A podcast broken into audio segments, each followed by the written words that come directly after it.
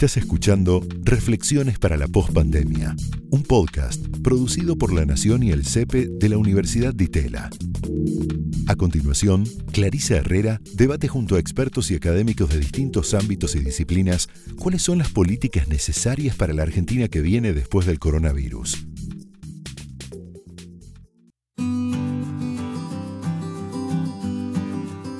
Hola. Mi nombre es Clarisa Herrera y te doy la bienvenida a Reflexiones para la Postpandemia, un podcast coproducido por la Universidad Torcuato de Itela y La Nación.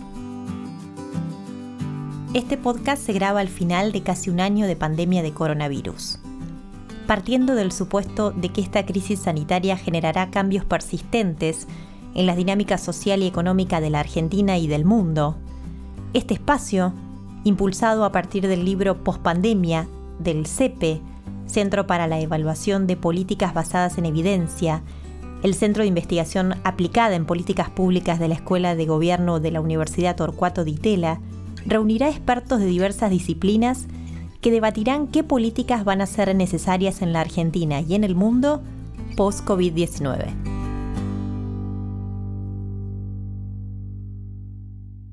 En este nuevo capítulo nos enfocaremos en cómo la crisis sanitaria generó un freno abrupto en la productividad y la actividad a nivel global. Como consecuencia, existieron efectos positivos sobre el medio ambiente que abrieron la posibilidad de repensar el uso de la energía. Se suele vincular el término cisne verde con el problema que puede significar el cambio climático para la economía mundial y el sistema financiero internacional. La denominación se basa en la idea del cisne negro, tomada del libro homónimo de Nassim Taleb. Él llama así a eventos sorpresivos, con gran impacto, y que se comprende racionalmente que podían suceder solamente una vez que ya ocurrieron. Esta idea se usa para advertir que el impacto del cambio climático puede generar pérdidas tan grandes como para provocar una gran crisis económica y financiera a nivel mundial. Sin embargo, la realidad trajo antes otro cisne, el COVID-19. Hay similitudes entre la crisis actual y una posible crisis ambiental. Ambas son fenómenos globales, tienen efectos devastadores en los sectores de la economía y la vida de las personas, su impacto devela la desigualdad social y espacial y requieren de coordinación internacional. A la vez, esta pandemia ha generado una oportunidad para ver cómo se modifica el ambiente al reducirse sustancialmente la actividad. Sin embargo, hay tensiones en los aparentes beneficios de este parate global en el cambio climático. Así lo explica Mariana Contegrán, profesora e investigadora a tiempo completo y directora del doctorado en Economía de la Universidad del SEMA y doctora en Economía. Si uno mira el neto de la baja de las emisiones de, este año, del 2020, e, es la baja de emisiones récord, o sea, se bajaron las emisiones de gasto de efecto invernadero más o menos un 7%, mucho más que la Segunda Guerra Mundial, mucho más que la gripe española, mucho más que la crisis 2008-2009, o sea, más que nunca, la mayor baja en la historia, lo cual es obvio porque prácticamente se paralizó el, mundo en muchos momentos. Pero así todo, este año 2020 va a ser el tercero más, más caluroso de la historia, solo se queda atrás del año 2016 y 2019. Y hay que tener en cuenta que los seis años más calurosos de la historia ocurrieron desde el 2015. Y si bien es la reducción más grande de la historia, no alcanza para nada porque las proyecciones con respecto al objetivo de París, que es que no se aumente la temperatura más de 2 grados respecto a la era previa a la revolución industrial, eso requiere para el 2050 cero emisiones entonces, ¿qué quiere decir? Si uno lo piensa, parando el mundo solo bajaron 7% las emisiones. O sea que la solución no es para llegar a los dos grados que separe el mundo. Tiene que haber una solución que vaya más allá del comportamiento de la gente y el parate de la, de la actividad económica y que tenga más que ver con cuestiones de cambios tecnológicos. Esos efectos positivos que se pudieron percibir en el medio ambiente tuvieran otras consecuencias quizás menos observables. De esta manera lo analiza Contegrand. Y uno se acostumbró a ver los efectos positivos que de ver patos eh, nadando en la laguna de Venecia o ciudades donde no había animales que entraban entrando. Y entonces se quedó con la impresión de que los efectos eran positivos de la parálisis de la crisis sanitaria.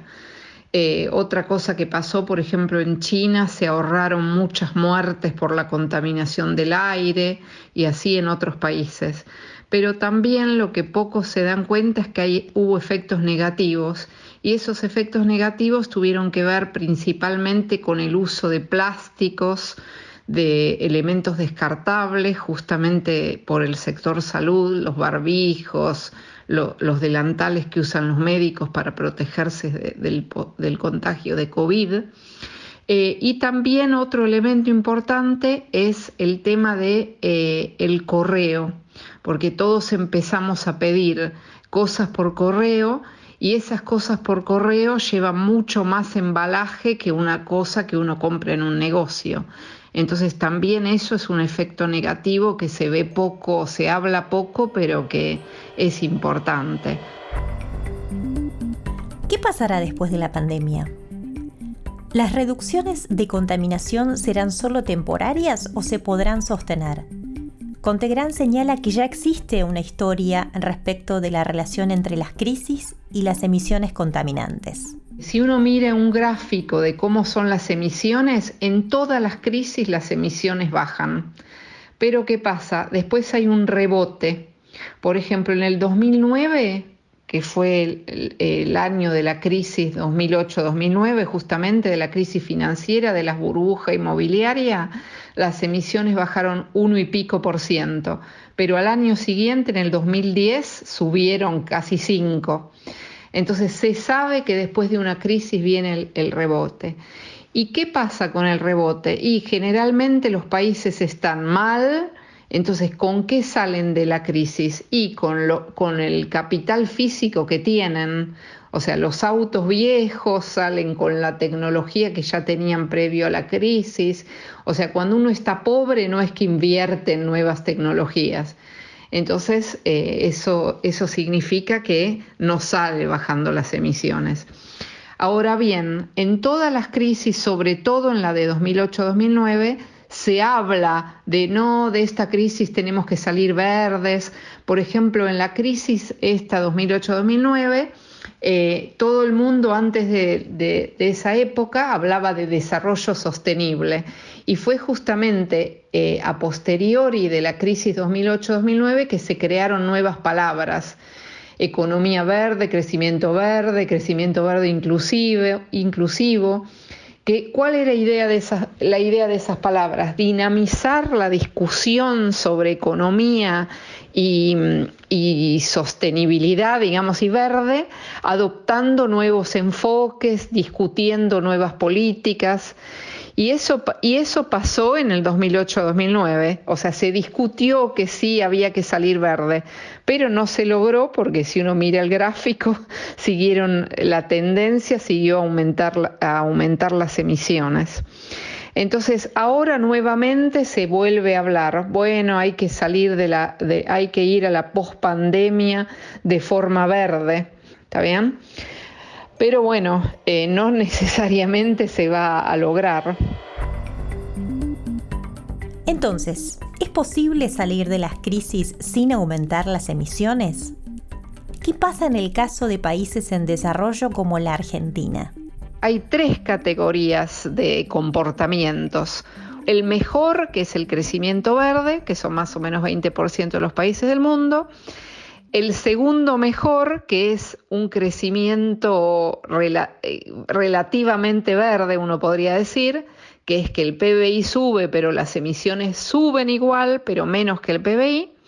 Y los países de una conducta malísima, que son 30% de los países del mundo que eh, han crecido aumentando sus emisiones. Ahora, ¿qué pasa en los países en desarrollo? Y hay de todo, eh, hay mucha heterogeneidad.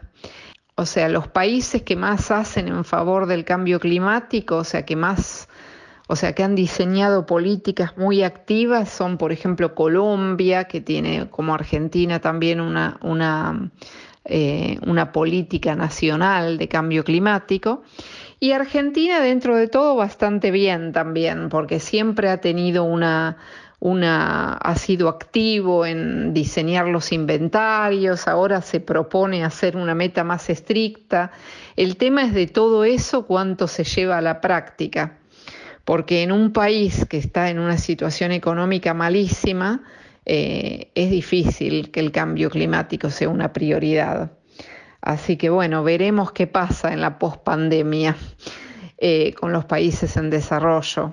Eh, si es que realmente Argentina va a hacer un esfuerzo para reducir sus emisiones, que no sea solamente porque baja su producto, sino porque logra crecer, pero no contaminando tanto. Si hablamos de Argentina y las posibilidades de explotación energética, en los años recientes, la consolidación de las técnicas de explotación de recursos no convencionales en Estados Unidos y su impacto en la producción y la extensión a otros países le dio a la industria de los hidrocarburos local una nueva oportunidad. Se trata de vaca muerta.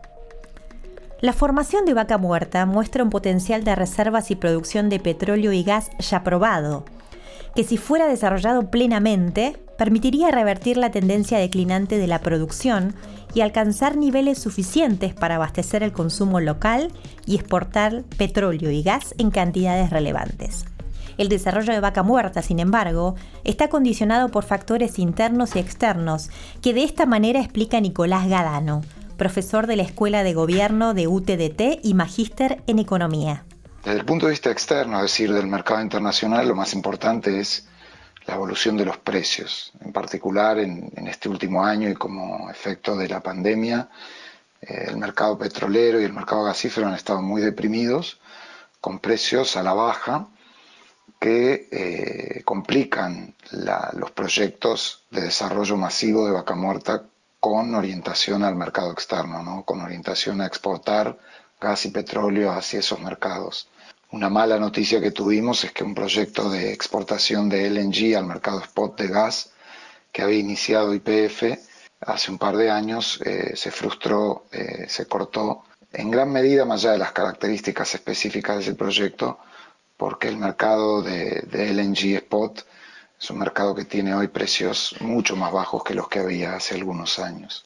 También hay que mencionar en el horizonte de mediano largo plazo que el, mundo va mutando hacia energías renovables, hay compromisos de reducción de la emisión de gases de efecto invernadero y por ende de, ir reduciendo el uso de hidrocarburos eh, como combustibles y todos los países y las principales economías del mundo van tomando compromisos y acciones en ese sentido. Por ende, los hidrocarburos irán perdiendo peso y la demanda tendría que ir eh, tendiendo a bajar, con lo cual la oportunidad para explotar vaca muerta eh, no debería demorarse mucho más en el tiempo. En cuanto al mercado interno, bueno, eh, vaca muerta sufre permanentemente los efectos de la fuerte inestabilidad macroeconómica que tiene Argentina, en eso lo sufre como todos los sectores económicos. Gadano pone el acento en los aspectos relacionados al marco regulatorio, una condición sine qua non para una mejor explotación de vaca muerta. Uno de los aspectos centrales del marco regulatorio que tiene que tener mayor previsibilidad es eh, la evolución de los precios, tanto del gas como de los derivados del petróleo en el mercado interno.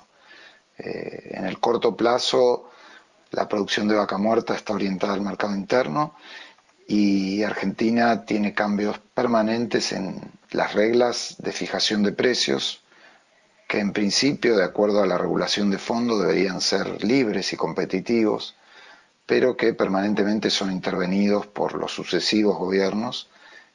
Y por ende las empresas, a las empresas les resulta muy difícil prever cuáles serán sus ingresos por ventas, porque los precios eh, tanto del gas como de, de, las naftas y el gasoil, etcétera, por momentos evolucionan en línea con los precios internacionales, pero muchas veces quedan congelados durante periodos prolongados de tiempo en una economía como la nuestra que, además tiene una alta inflación y, momentos de fuerte depreciación de la moneda. Entonces, en ese contexto es muy complejo este, invertir. Por ende, uno de los primeros desafíos es definir una política de precios, eh, incluso que puede tener estabilizadores para evitar que toda la volatilidad que tiene ese mercado, el mercado petrolero y el mercado del gas en menor medida, que esa volatilidad no se traslade a los consumidores y a toda la economía. Pero definir reglas que más o menos se cumplan en el tiempo es muy importante para darle previsibilidad a las inversiones. Un segundo aspecto muy importante es cómo va a ser la conexión del sector hidrocarburos con el resto del mundo, tanto en importaciones como en exportaciones. Eh, teniendo en cuenta el potencial, la escala enorme que tiene Vaca Muerta en términos de su potencial productivo, el mercado externo aparece como un elemento central para, vender, eh, comercializar ese, ese, gas natural y ese petróleo que puede llegar a producirse eh, en la formación vaca muerta. Ahora, eh, para que eso prospere tiene que haber también reglas relativamente claras y estables respecto de cuándo y cómo se puede exportar, a qué precios, si hay impuestos, si los flujos, los ingresos por exportaciones eh, están afectados por controles de cambios o no, etcétera. ¿no? Y lo mismo del lado de las importaciones. Bueno, si va a haber libre acceso a las importaciones, si hay aranceles, eh, si impuestos. La energía no parece ser uno de los sectores que cambiará significativamente su forma de funcionar como consecuencia de la crisis del COVID-19. En Argentina, las políticas de explotación de hidrocarburos resultan contradictorias respecto del impacto ambiental, pero también hay una oportunidad que se puede acentuar en la pospandemia. La escuchamos a Fabiana Genari, directora del Departamento de Físico-Química de Materiales, de la Gerencia de Investigación Aplicada, del Centro Atómico Bariloche, Comisión Nacional de Energía Atómica, que además es investigadora principal del CONICET y doctora en ingeniería. Argentina ha tenido una política energética de promoción de la explotación de hidrocarburos que no fue acompañada de políticas de resguardo de las emisiones de gases que genera su combustión. La demanda de energía en Argentina se satisface hoy por hoy mediante el uso de combustibles fósiles, con un 87% de aporte entre gas natural, petróleo y carbón. La quema de estos combustibles conlleva la producción de dióxido de carbono, óxidos de nitrógeno, dióxido de azufre, todos gases que afectan el medio ambiente. En particular, la combustión de hidrocarburos constituye una de las principales fuentes de emisiones de dióxido de carbono debido a la acción humana. Este gas es el mayor responsable del efecto invernadero, hoy reconocido como uno de los causantes del cambio climático y el calentamiento global. Entonces, si en Argentina queremos planificar un modelo energético sostenible, con patrones de producción y de consumo que contemplen no solo el desarrollo económico y social, sino también el ambiental, entonces la explotación de hidrocarburos debe ir de la mano de políticas que limiten las emisiones de dióxido de carbono. Pero esto no significa excluir el empleo de combustibles fósiles. Esto no significa que la forma de reducir las emisiones de dióxido de carbono y de otros gases de efecto invernadero sea excluir el empleo de combustibles fósiles. Pensar en el problema como esta simple dicotomía genera tensiones, ya que Argentina tiene una larga trayectoria en la explotación de hidrocarburos, es un recurso disponible en diferentes regiones del país y varias economías regionales dependen fuertemente de este recurso. En lugar de considerar que la solución es evitar los combustibles de origen fósil, se trata de implementar tecnologías de captura de carbono y de gestión de las emisiones en toda la cadena de valor de la energía de origen fósil. De esta manera, las acciones y las políticas asociadas con el uso de la energía fósil incluyen la reducción del impacto hacia el medio ambiente y el entorno en general. Además, parte de la solución incluye diversificar la matriz energética mediante una mayor participación de las energías renovables. Ambas estrategias, la incorporación de tecnologías de descarbonización y el aumento de la participación de las energías renovables, van a ayudar a Argentina a cumplir los compromisos asumidos a nivel internacional, tanto en, en el Acuerdo de Kioto como en el de París, en relación con la mitigación de las emisiones de gases de efecto invernadero. De esta forma, los hidrocarburos van a seguir siendo una alternativa energética factible para cubrir el aumento de la demanda energética asociado con la mejora de la calidad de vida y el desarrollo económico sin detrimento de la calidad del medio ambiente. Para lograr una política energética sostenible en Argentina se necesitan iniciativas e inversiones. Así lo reseña Genari.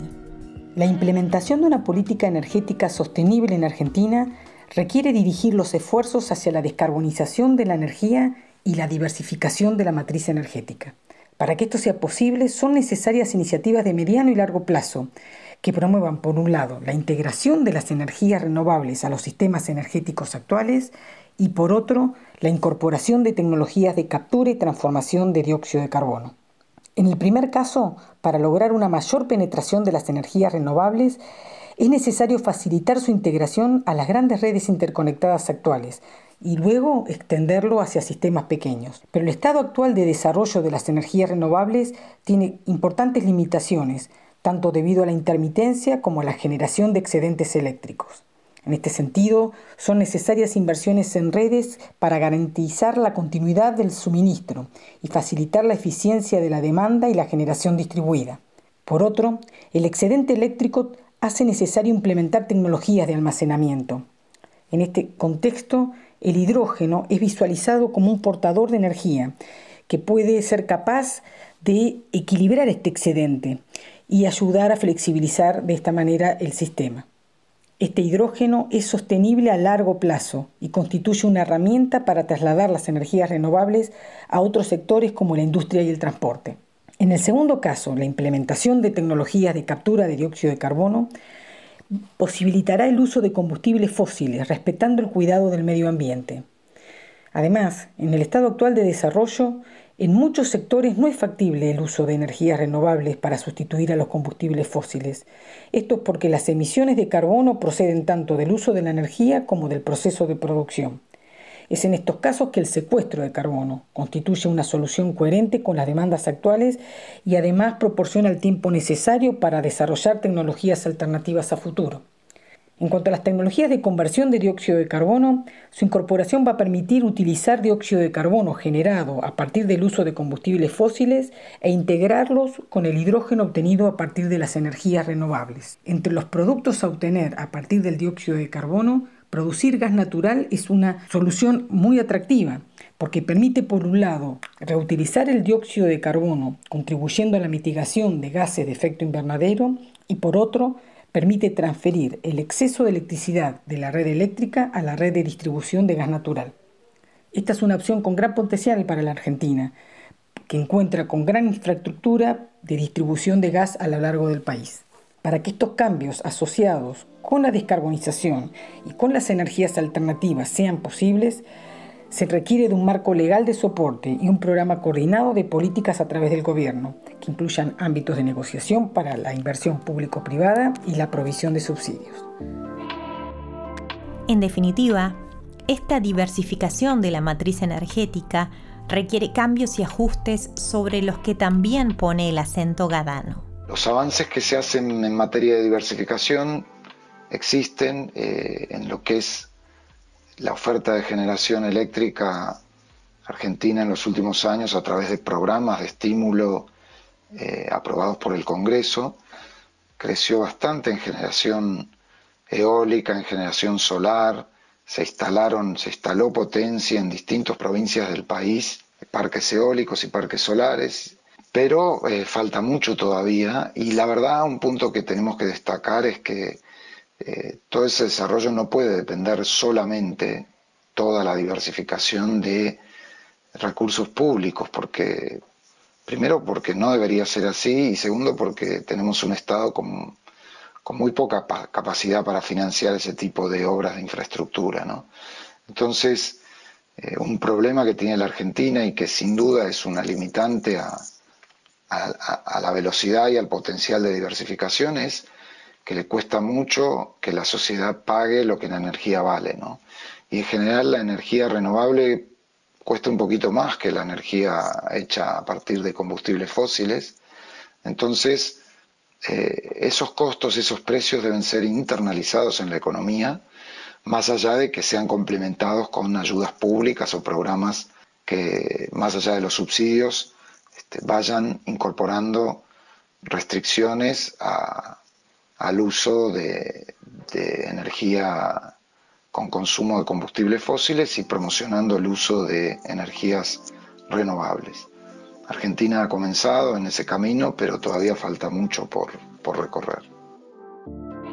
Durante esta inusual crisis surgieron dinámicas que pueden ayudar a reducir la contaminación y dar paso a una pospandemia verde. Quedó a la vista que muchas actividades permiten el teletrabajo o el intercambio electrónico. Muchos trabajadores podrían seguir usando esa modalidad, reduciendo así el impacto de su movilidad, el uso de papel, entre otras ventajas. Quizás ese pueda ser el principio del camino.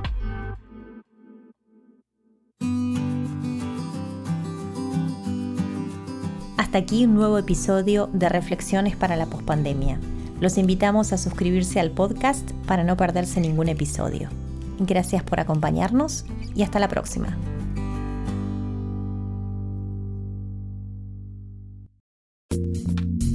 Esto fue Reflexiones para la Pospandemia, una producción de La Nación y el CEPE de la Universidad de.